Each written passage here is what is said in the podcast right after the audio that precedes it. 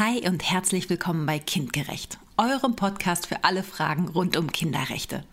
Ich bin Franziska, ich bin Juristin und habe mich auf die Rechte der Kinder spezialisiert.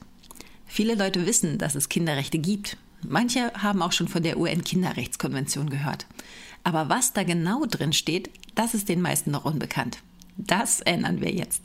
Jeden Mittwoch bringen wir euch kurze und spannende Infos zu den Kinderrechten und zur Kinder- und Familienpolitik. Und zwar für Erwachsene und Kinder. Wir wünschen euch eine tolle Zeit hier bei uns bei Kindgerecht.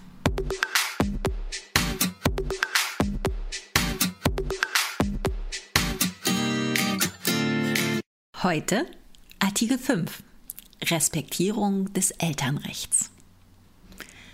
In Diskussionen um die Kinderrechte heißt es immer wieder, die Kinderrechte schwächen die Elternrechte. Stimmt aber gar nicht. Der Respekt des Staates gegenüber dem Elternrecht ist sogar ein eigenes Kinderrecht in Artikel 5 der UN-Kinderrechtskonvention.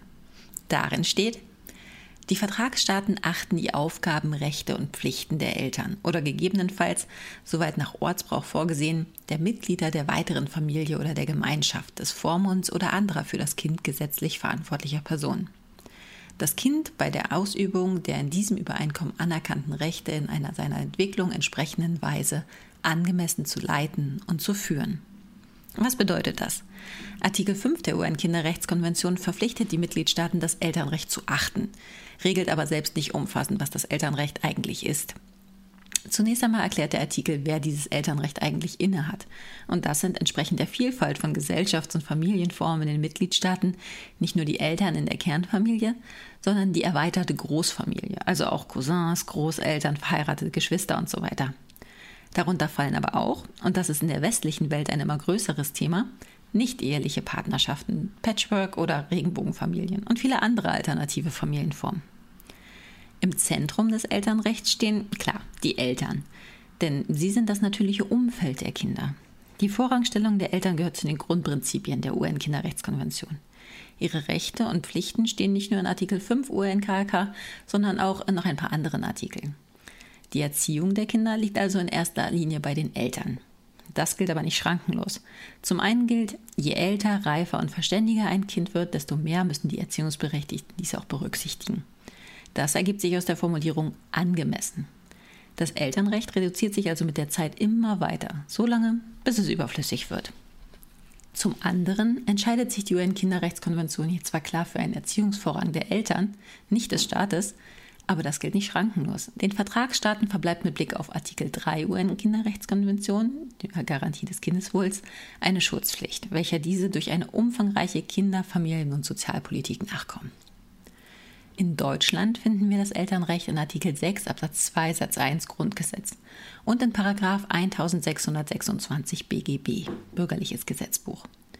Die elterliche Sorge steht in der Regel beiden Eltern gleichzeitig zu. Das steht in den Paragraphen 1626 und 1626a des Bürgerlichen Gesetzbuchs.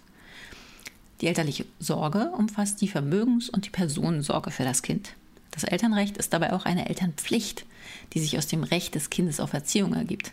Das Elternrecht ist also ein sogenanntes dienendes Grundrecht. Eltern haben es, um sich für die Interessen der Kinder einzusetzen. In Artikel 5 der UN-Kinderrechtskonvention und im deutschen Recht geht es also darum, dass Eltern- und Kinderrechte nicht konkurrieren, sondern zusammenwirken. Auch in Deutschland ändert das Elternrecht dort, wo das Kindeswohl gefährdet wird. Seit der Ratifikation der UN-Kinderrechtskonvention 1992 hat Deutschland das Kinder- und Jugendhilferecht und das familienrechtliche Verfahren reformiert. Inzwischen gibt es zum Beispiel Paragraph 8a des SGB 8, also des 8. Sozialgesetzbuches, für das Kinderschutzverfahren oder die Paragraphen 1666 Bürgerliches Gesetzbuch und 157 FAMFG für den Fall einer Kindeswohlgefährdung. Durch diese Neuerung soll die Elternverantwortung gestärkt und frühzeitige Hilfe- und Reaktionsmaßnahmen für Kinder geschaffen werden. Vielen Dank, dass ihr reingehört habt. Wenn ihr von Kindgerecht nicht genug bekommen könnt, dann findet ihr uns auch bei YouTube und Instagram. Und noch mehr Videos und Clips, auch für Kinder, gibt es auf unserer Homepage. Ich würde mich freuen, wenn wir uns wieder hören. Bis dahin nur das Beste und tschüss.